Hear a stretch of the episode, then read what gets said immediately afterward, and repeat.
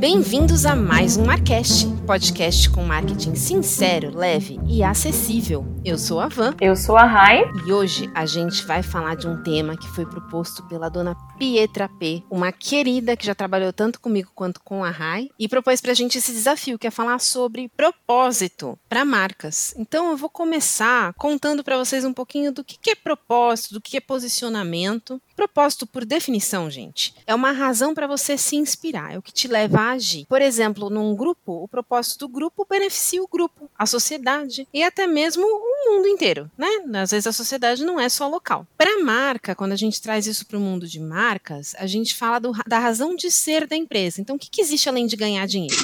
A gente espera hoje, 2021, galera, a gente espera de verdade que a marca não exista apenas para ganhar dinheiro, que exista algum propósito por trás. Por que, que você fundou essa empresa? O que te torna diferente? Por que, que as pessoas têm que se preocupar com a sua marca? Como que ela se sobrepõe às outras? Por que, que ela é relevante? Então, esse é o seu propósito, é o seu porquê. E ele é para sempre. Só para a gente não confundir, quando a gente fala de missão, é o como você faz alguma coisa. Quando a gente fala de visão, é uma declaração, uma visão do que você quer para os próximos anos. O propósito é para sempre. É, ele tá no seu DNA, é como vem imbuído na tua marca, tá? E quando você tem um propósito, via de regra, você se posiciona. É como você comunica esse propósito como marca. Então, assim, eu vim aqui para isso, eu me posiciono desta forma para poder mostrar para todo mundo o que eu trago de definição para o mundo, o que eu trago para beneficiar a sociedade. Agora, a pergunta da Dona Pietra é: propósitos e posicionamentos são essenciais para a marca? É disso que a gente vai falar. É uma ótima pergunta da Pietra. Beijo, Pietra.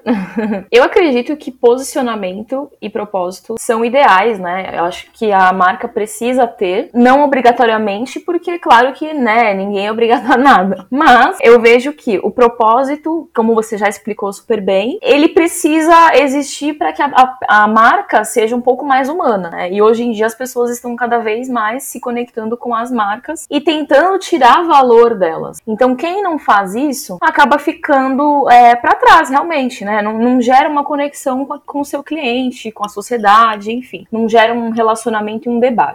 Já o posicionamento, eu vejo que é a forma como a marca acaba sendo vista também, né? É o posicionamento assim, eu quero me posicionar dessa maneira e dessa forma reflete como a marca é vista. Então eu vejo que é extremamente importante.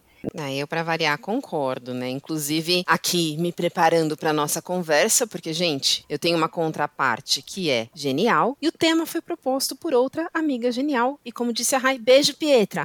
Então, eu fui dar uma curiada. Eu vi que alguns veículos da área, próprio Mark, meio mensagem, a Rock Content, que não é um veículo, é uma empresa, mas tem textos geniais, todos falam de propósito e posicionamento e eles pontuam quanto isso é importante, exatamente como você falou. Porque, gente, Imagina hoje as pessoas só virando para você e falando: meu produto é uma porcaria, é, eu trato todo mundo muito mal, eu tô aqui só pelo seu dinheiro.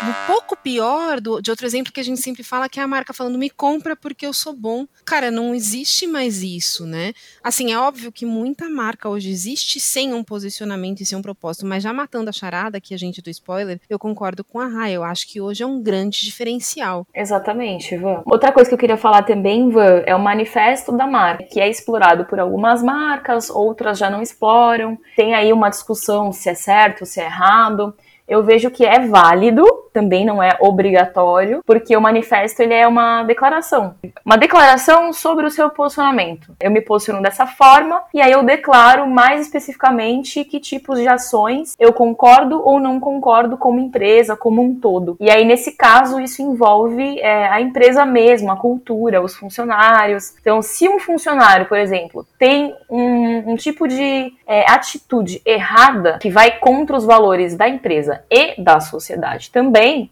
a empresa acaba fazendo uma, uma declaração, um manifesto. Olha, nós somos contra esse tipo de atitude, por isso tal funcionário, não, né, não compactuamos com o tipo de atitude dele, e aí o funcionário acaba sendo desligado da empresa. Então eu vejo que também, assim, o manifesto também é algo muito importante e complementa o posicionamento. Ah, sem dúvida. E faz sentido, né, que as marcas comecem a se manifestar por manifestos. Desculpa, não resisti.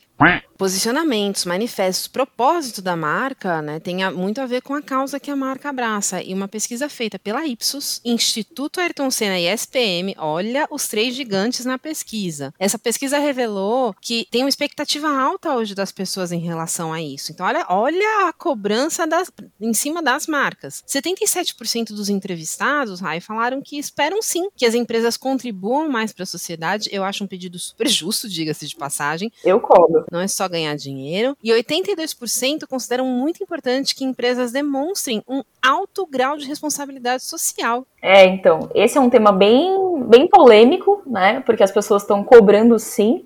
E muito mais rápido, as notícias correm hoje cada vez mais rápido. O Twitter, eu vejo que é assim, o Twitter e o Instagram, acredito que mais o Twitter, qualquer coisinha que acontece, pronto, já começa uma, uma trend lá no, no Twitter, todo mundo falando sobre isso. E as empresas precisam reagir de forma super rápida, né? Sim, é importante a gente entender, como empresa, como área de marketing, que abraçar uma causa tem que ser uma coisa muito genuína a ponto de a empresa entender que ela está abraçando a causa pela sociedade. Então não é só olha, a gente aqui apoia a natureza, a gente aqui não testa em animais, a gente aqui é, apoia a educação. Não, não é só falar sobre, não é só comunicar, é realmente fazer algo, engajar pela sociedade. Você envolve seu público nisso, o público que defende essa causa também se engaja contigo e se aproxima para compartilhar a responsabilidade. Então a causa não é sua, você faz pelo público. Isso é importante para o público. Por exemplo, eu, eu, eu sei que existem outras marcas, mas a Body Shop, por exemplo, para mim é muito legal porque, porque eles não testam em animais. Salve, não só não testa em animais, como é vegana. Então, assim, eu não sou a rainha dos cosméticos nem nada, mas quando eu vou comprar um hidratante, alguma coisa mais, é, mais gostosinha, vou me dar aquele carinho, essas duas marcas são duas marcas para as quais eu olho pela questão animal, pela questão da causa animal. Não, eles não testam em animais e uma delas vai além ao ponto de ser vegana. Então, eu acho isso muito legal e eu dou essa preferência pela causa da marca. E você, Rai, o que, que você acha da gente que compra aí pensando pensando nos propósitos da marca? É, eu acho que faz muito sentido, né? Que nessa pesquisa que você mencionou agora, as pessoas estão muito mais espertas. E isso também vai além. A parte química dos cosméticos também tem sido muito questionada. Não só a responsabilidade social, né? O impacto que causa para o meio ambiente, para a sociedade como um todo, mas também para o nosso próprio corpo. Então, os cosméticos naturais estão crescendo muito por conta disso. Porque as pessoas leem os rótulos, né, na parte da frente, o rótulo diz que não tem isso, não tem aquilo, e aí depois no rótulo, mesmo em letras pequenininhas, tem sim derivados de petróleo, etc e tal, por exemplo. Então, também é algo que as empresas precisam começar a ficar espertas. É, inclusive, uma vez eu ouvi um conselho que era mais, na realidade, era relacionado à comida. Virou, leu o rótulo, percebeu que tem nomes que você nunca ouviu na sua vida? Não compra. Eu sigo? Não, eu tomo refrigerante. Mas eu acho uma dica interessante. Agora, é da mesma forma né, que a gente espera que essas empresas sejam responsáveis e sigam aí o valor, o posicionamento delas, elas tornem esse propósito algo muito tangível e que seja alinhado com a marca, a gente percebe também quando a marca não faz isso, né? Um caso recente foi o caso da Heineken no Dia Mundial Sem Carne. Cara, tô falando aqui da causa animal em termos uh, cosméticos. Ok, também o Dia Mundial Sem Carne tem a ver com a causa animal, tem a ver com, é, com uma causa ecológica, mas a Heineken apesar de ser uma marca com um marketing interessante, nunca falou disso. E aí, de repente, lança essa nas redes sociais de, ai, galera, é, cerveja não tem nada animal, aí, dia mundial sem carne, pode tomar Heineken. Eu acho que elas, eles conseguiram, apesar de ser uma causa que eu apoio, eles conseguiram falar com um total de zero pessoas. É, porque não é um propósito deles, a gente nunca viu a Heineken se posicionar a esse respeito. Ao mesmo tempo, quem consome, né, e mesmo parceiros de negócios de agricultura, por exemplo, ficaram muito bravos com a marca, porque, poxa, eu tomo cerveja no churrasco, então, poxa, galera, é, eu sou agricultora, eu também tenho uma pecuária, e vocês estão aí falando contra o meu produto? Óbvio que eu acho que essa galera exagerou, porque é um diazinho de 365 sem carne. Mas é, é, é o negócio de você alinhar, então aquilo que a gente começou falando, não basta só você, ô oh, galera, tem um posicionamento que é mó legal e tá na moda. Não, não, tem que fazer valer. Perfeito, Van. Assim, se eles pelo menos tentassem fazer esse tipo de comunicação aos poucos, né, para inserir o tipo de posicionamento que eles têm, até que ok, teria que ter uma bela estratégia aí por trás. Mas foi o que você falou, não foi o caso, eles simplesmente postaram isso Até agora eu, eu me questiono um pouco sobre a intenção, mas o que, o que você está falando é sobre a coerência. Na minha visão, a coerência é sempre a chave para você ter um bom posicionamento.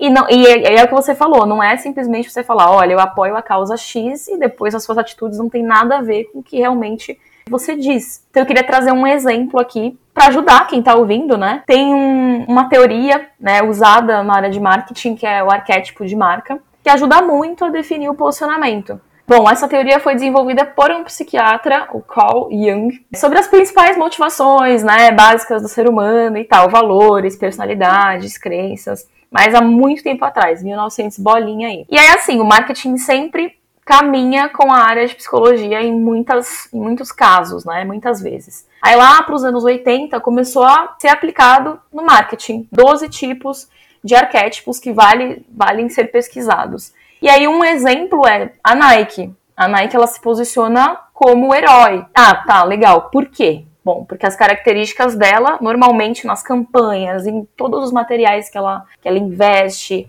patrocínios, tudo, ela investe muito nessa parte de superação, força, vontade de vencer, atingir algum objetivo, coragem. Então a comunicação deles toda é sempre muito coerente em relação a isso. Então, é, para quem estiver ouvindo, fica de dica, né? Dá uma olhada, não é para você colocar a sua marca numa caixinha, mas não, é só pensar mesmo como um todo, como se fosse uma pessoa. Qual a personalidade que ela tem? Quais são os valores que ela prega? E aí, conforme isso vai acontecendo, você consegue criar um tom de voz adequado, né, uma personalidade para aquela marca conseguir se comunicar com aquele perfil certo. Eu concordo plenamente, tá? É você entender mesmo qual é a sua contribuição num ecossistema que é muito muito além do teu umbigo, né? Muita marca hoje ainda fica presa no umbigo e fala de si, fala de si, e quando vai falar com outros não sabe direito como fala, e é, é aquela pessoa esquisita que na balada tenta puxar papo, mas puxa um papo nada a ver com a balada. Tipo, você já estudou logaritmo? E você olha pra pessoa e fala. Oh. Não agora, tá, gente? Que em tese agora não tem ninguém indo pra balada. Mas é um pouco disso, é o entrar na conversa, né? Marketing tem aí comunicação. Comunicação tem marketing, é uma coisa que alimenta a outra. E você não chega na conversa do nada. Então a Nike usar o arquétipo junguiano de herói tem tudo a ver. Porque realmente é, é, esse empoderamento, detesto essa palavra, mas não achei uma boa substituta. Que ele tenta, a Nike tenta levar para as pessoas. Você também pode ser um herói, você também pode conquistar. E aí eu vou até retomar a Heineken, ela não tem um arquétipo de defensor das florestas e dos animais. Eu acabei de inventar esse arquétipo, tá? Não culpem Jung, fui eu. Eu não conheço o equivalente dele. Mas, assim, não, não conversa com a marca, então fica esquisito. Se a Nike começar a patrocinar eventos eventos de esporte, quando eles voltarem, se Deus quiser, em breve, faz sentido. A Nike pode, de repente, flertar com educação, mas será que a Nike pode fazer um festival de quem come mais cachorro-quente? É, tá, isso não é uma causa social, mas era só um exemplo que é completamente avesso à Nike, gente. Era só pra ficar uma coisa assim, que, onde a Nike não, não deveria pisar. Concurso de comida de cachorro-quente, não faz sentido. Então a, a marca ela tem que entender que ela tem essa contribuição para um ecossistema que não é centrado nela. Aliás, gente, a marca que só se centra nela, além de pegar mal quando ela assume uma causa, e eu não tô, agora eu não estou falando da Heineken, acho que a Heineken só não alinhou direito o discurso com ação. Mas existem marcas que nem isso, que elas são focadas assim em vendas no sentido de ela só te fala para comprar, ela só se promove, ela faz uma comunicação unilateral, ela não te ouve, e isso eu acho que tá muito ultrapassado. Então, assim, marcas que vão atrás de causas reais, que convergem seu propósito com as demandas da sociedade, com convicção convicção, coerência e consistência. Olha que bonitos esses três Cs: convicção, coerência e consistência. Ou seja, faz sempre, acredita de verdade e é coerente com a marca. Eu acho que isso é uma receita legal de sucesso para o consumidor deste século. Perfeito, eu adorei esses três Cs, não conhecia, eu vou utilizar agora. Acabei de inventar. Mas eu adorei, vou usar para mim, para minha vida agora. Mas é aquilo que você falou, né? Hoje, a área de marketing e barra vendas, elas têm que estar muito, muito alinhadas sempre, sempre juntas, porque tem que ter uma conversa. Entreter e não interromper. Todo mundo tá super cansado de você tá num programa assistindo, super interagindo, aí daqui a pouco interrompem e falam sobre algum assunto. Por que você não compra uma margarina sem, as, sem sal e não sei o que? Ninguém, ninguém aguenta mais esse tipo de propaganda, enfim, venda, né? Ninguém gosta mais disso. Então tem que sim gerar uma conversa, ter um conteúdo relevante. E a marca tem que, tem que ser útil para a sociedade, não só útil o produto, né, o serviço, mas sim trazer informações e gerar debate, se posicionar. Mais uma vez a gente volta para o posicionamento. Mas a conversa só existe quando você acaba se posicionando, de alguma maneira. Porque aí você se identifica com o seu público e começa a gerar essa conexão. E a meu ver, o relacionamento emocional, você começa a conquistar clientes que são fãs da marca. E eles acabam contribuindo para que a sua marca cresça ainda mais. Então eu só vejo benefícios. Tanto assim, que você falou assim, ai, eu não aguento mais esse tipo de propaganda, assim, a manteiga sem sal. Eu acho que da mesma forma, o público também, quando o público saca quando você está sendo interruptivo, e só falando me compra sem nada de valor, como o público também saca, é algo que a gente já falou aqui, a gente provavelmente vai falar de novo, porque ainda tem gente que faz, o público saca quando você está mentindo. Tem até um termo para quem finge, por exemplo, ser ecológico que é o greenwashing. Gente, desculpa, marketing adora inglês, mas quer dizer, é uma lavagem verde, vou fingir que eu sou verde. Ou quem vai atrás do pink money, que é o dinheiro da comunidade LGBT, e só finge apoiar essa causa. A galera saca. Pior do que você não ter uma causa é você fingir ter uma, porque isso detona qualquer reputação. Não, não sei se tem como voltar disso aí. Então você tem que entender que é uma conversa, que é uma estratégia de comunicação. Comunicação é conversa. Para as pessoas se engajarem contigo, a tua proposta tem que ser assertiva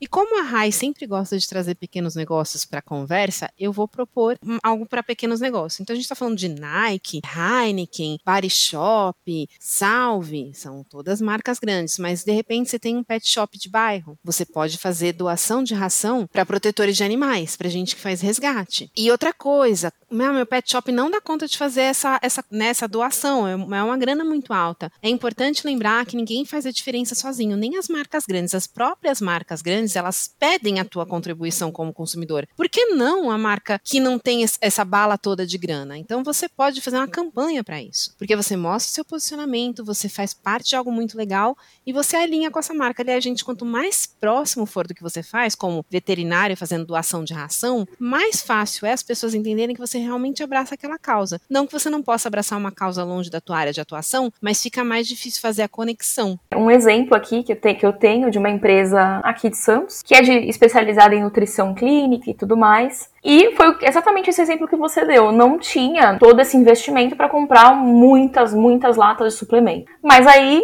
essa empresa conheceu uma outra causa, uma mãe que precisava de doações e começou a se cercar de outras mães que faziam também doações para crianças que precisavam se alimentar, alimentar via sonda. E aí ele criou uma, uma doação gigante, sabe? Todos os clientes que iam na loja casa compravam e doavam, compravam e doavam. Depois disso, a ação foi muito linda, mas eu lembro que foram assim meses de alimentação via sonda para várias crianças. E assim, ajuda dos próprios clientes, sabe? Então é super possível você pedir uma ajuda, mas também é muito legal depois meio que você prestar contas, né? Mostrar qual foi o resultado disso, né? Nas redes sociais você consegue muito rápido hoje mostrar um vídeo, fazer uma live, explicar e mostrar, olha, esse foi o resultado, as pessoas que receberam a doação foram essas. Então você me ajudou a fazer a diferença também. Então, concordo com você a gente ainda precisa achar um tema que a gente não concorde. Mas que bom que não foi no Marcast sobre propósito e posicionamento. Exatamente. Até, até aqui, porque o nosso propósito, o nosso posicionamento de trazer marketing leve, sincero, acessível, com eventuais trocadilhos, ele é muito claro e compartilhado. Aliás, gente, falando nisso, quando a gente fala que a gente vai trazer marketing leve, sincero e acessível, esse é o nosso propósito, mas a gente transforma em ação. Tudo que a gente fala aqui, a gente tenta trazer exemplos muito próximos de quem está ouvindo e tenta trazer uma conversa realmente super leve. O propósito é muito além do que a gente só dizer isso lá no começo do Marcast. É ação. E isso, se a gente faz aqui no nosso podcast, nós duas,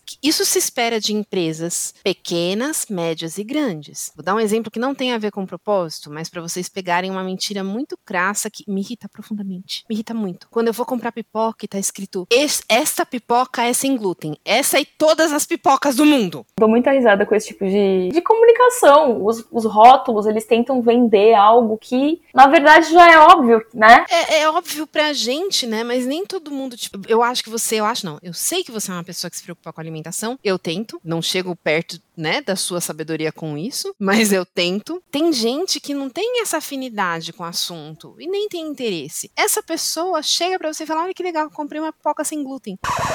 Não, gente. Basta, primeiro que você ridicularizou o seu cliente. Segundo, que ele, ele vai descobrir isso em duas conversas. Seja para você colocar num rótulo, porque você faz bem para celíacos, toda pipoca faz. Toda pipoca é sem glúten. Mesmo para abraçar uma causa, toda pipoca, sabe? Ah, mas eu vou fazer propaganda pro meu concorrente. Cara, se banque. Se toda pipoca é sem glúten e você quer entrar no mundo dos celíacos ou das pessoas que por uma razão XYZ de saúde cortaram o glúten, explica que toda pipoca é sem glúten e depois conta por que, que a sua é melhor. É, ou pensa também uma possibilidade de variação de produto, né? Uma pipoca doce. Pipoca doce com açúcar XYZ, não sei, algo que seja mais saudável. Açúcar de coco. É, eu gosto. Também. Ah, e açúcar também é um tema muito polêmico na indústria, né? Bom, é muito polêmico porque é a mesma coisa que você deu de exemplo da pipoca. Tem sempre algum rótulo falando zero açúcar. Aí quando você vai ler, realmente tem coisas piores do que açúcar. Querida indústria alimentícia, posicione-se por trazer rótulos verdadeiros,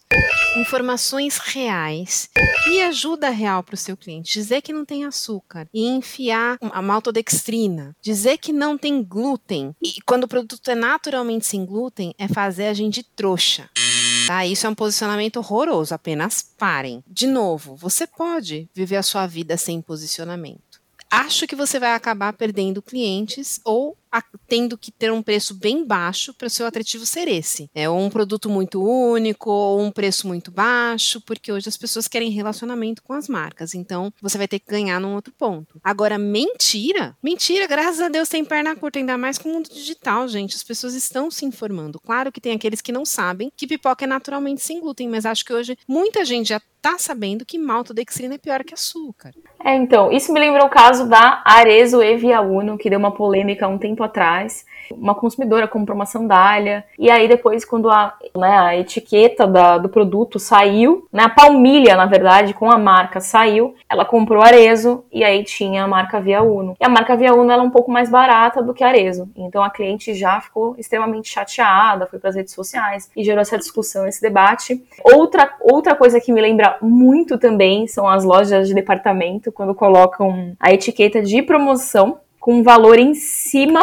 E aí, quando você tira a etiqueta com a promoção, o valor de baixo é exatamente o mesmo. Como é que você pode falar que você é ético, né? Se posiciona de uma maneira correta, se você acaba é, enganando seu consumidor assim, de uma forma extremamente óbvia, né? Ele consegue tirar o colante e ver, olha, eu tô pagando uma promoção pelo mesmo preço. Rai, acho que você falou uma palavra incrível eh, que eu acho que poderia ser o posicionamento básico de toda e qualquer empresa. Se você não quiser defender educação, se você não quiser defender crianças que passam fome, se você não quiser defender a causa animal, o bom uso dos nossos recursos naturais, que você fala, meu, eu não consigo ter alinhamento com nenhuma dessas causas, eu não tenho conhecimento suficiente. Ok, mas ética devia ser intrínseca a toda marca falando de deslizes, eu lembrei também do caso da Friboi tendo contratado o Roberto Carlos, sendo que o cara é vegetariano. Eu não sei quem errou mais, se foi a Friboi, a assessoria da Friboi, se foi a assessoria do Roberto Carlos que topou isso aí. É, porque uma pessoa vegetariana, gente, fazia tempo, né, que ele era vegetariano. Acho que, ó, não sei quantos anos que ele era vegetariano.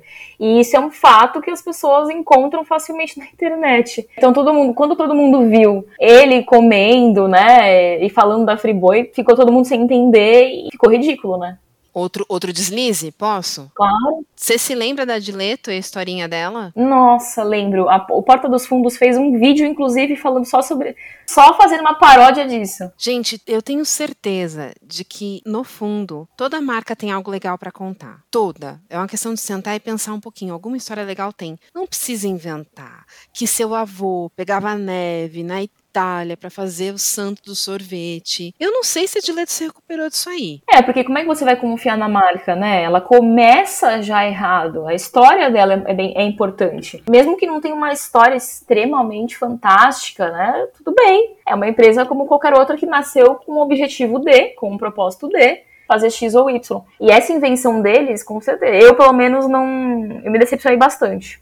É isso, você cria um relacionamento falso, né? É como agora eu vou tirar a máscara pra Rai e eu vou contar para ela que eu sou o Dick Vigarista ou Gargamel. Você conhece algum desses vilões, Rai? Me diz que sim, por favor. Gargamel. Olá, Gargamel! Gargamel você conhece, beleza. Então eu vou tirar a máscara e vou contar pra ela que eu sou o Gargamel. Não, ela foi enganada. Então, assim, propósito, a sua história, a sua razão de ser, eu realmente acho que é importante. Eu acho que é um diferencial de marca num momento em que as pessoas querem se conectar conectar com as marcas, querem mais do que gastar o dinheiro com você.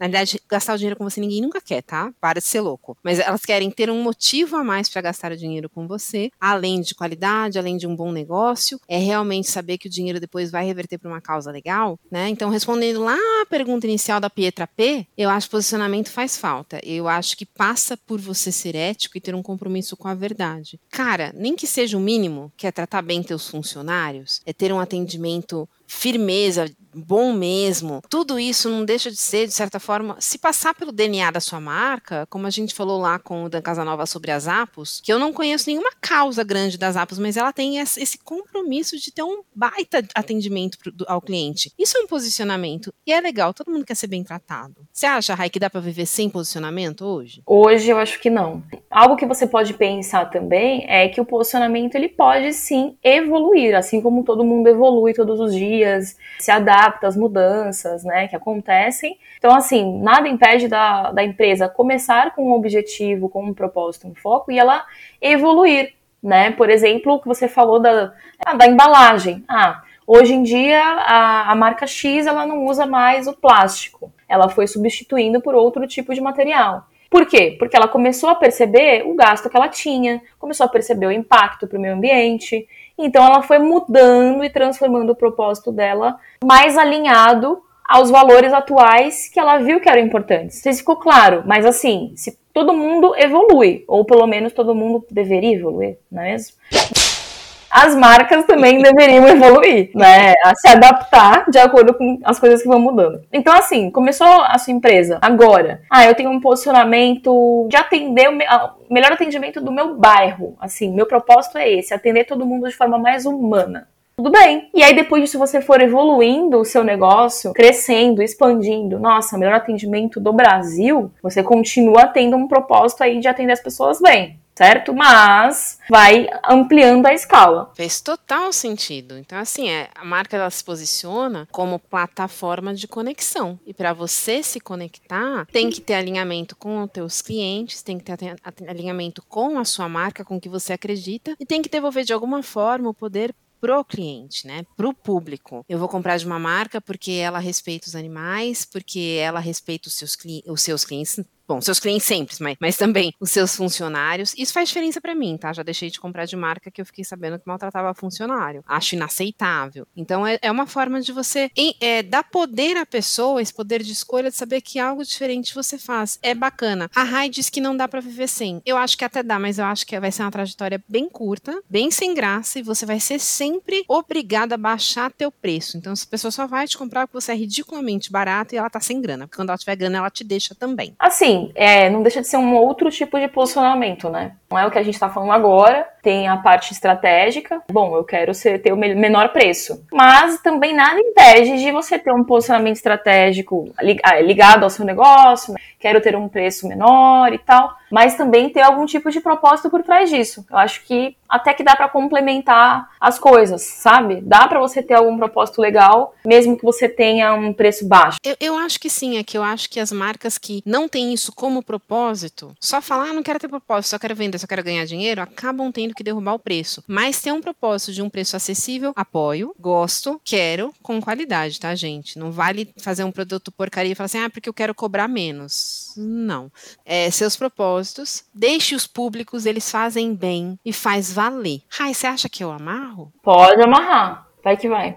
Então vamos amarrar. Então, basicamente, gente, quando a gente fala de propósito é o motivo da marca existir. A gente espera que hoje, ainda mais tendo passado, gente, por esse momento tão maluco, que as, as marcas, as empresas, elas existam com um motivo maior do que eu tirar seu dinheiro. É um atendimento legal, é porque a pessoa é muito boa naquilo, eu faço o melhor bolo de chocolate do bairro e eu vendo porque eu acho que as pessoas têm que conhecer. Eu também preciso ganhar dinheiro, tá? A gente não tá falando que as empresas não precisam ganhar dinheiro. Claro que precisam, mas tem que ter algo mais para criar um relacionamento. Quando você mente sobre esse relacionamento, fica muito, muito claro. Como eu falei, eu não posso revelar para a Rai agora que eu sou o Gargamel. Ela vai acabar com o Marquês. Então tem que ser um relacionamento baseado em verdade verdade. O seu propósito, é, ele tem que gerar um posicionamento real, claro para as pessoas, que tem a ver com o que você faz de alguma forma. Então, quando você de repente se posiciona com algo que não tem nada a ver nem com a sua marca, nem com as suas atitudes, nem com o seu público, isso não chega necessariamente a ser uma mentira, mas acaba não gerando nenhum tipo de benefício para sua marca, nem para o seu público, quando não gera problemas, quando